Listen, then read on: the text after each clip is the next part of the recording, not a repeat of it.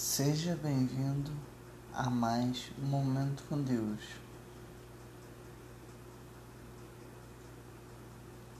Antes, santificai a Cristo como Senhor em vosso coração, estando sempre preparados para responder a todo aquele que vos pedir razão da esperança que há em vós 1 Pedro, capítulo 3, versículo 15.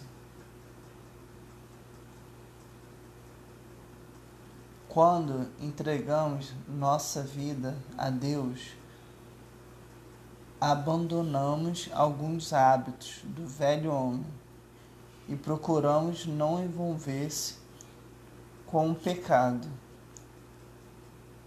Esta atitude chama a atenção das pessoas próximas a nós, que logo nos perguntam a razão disso tudo.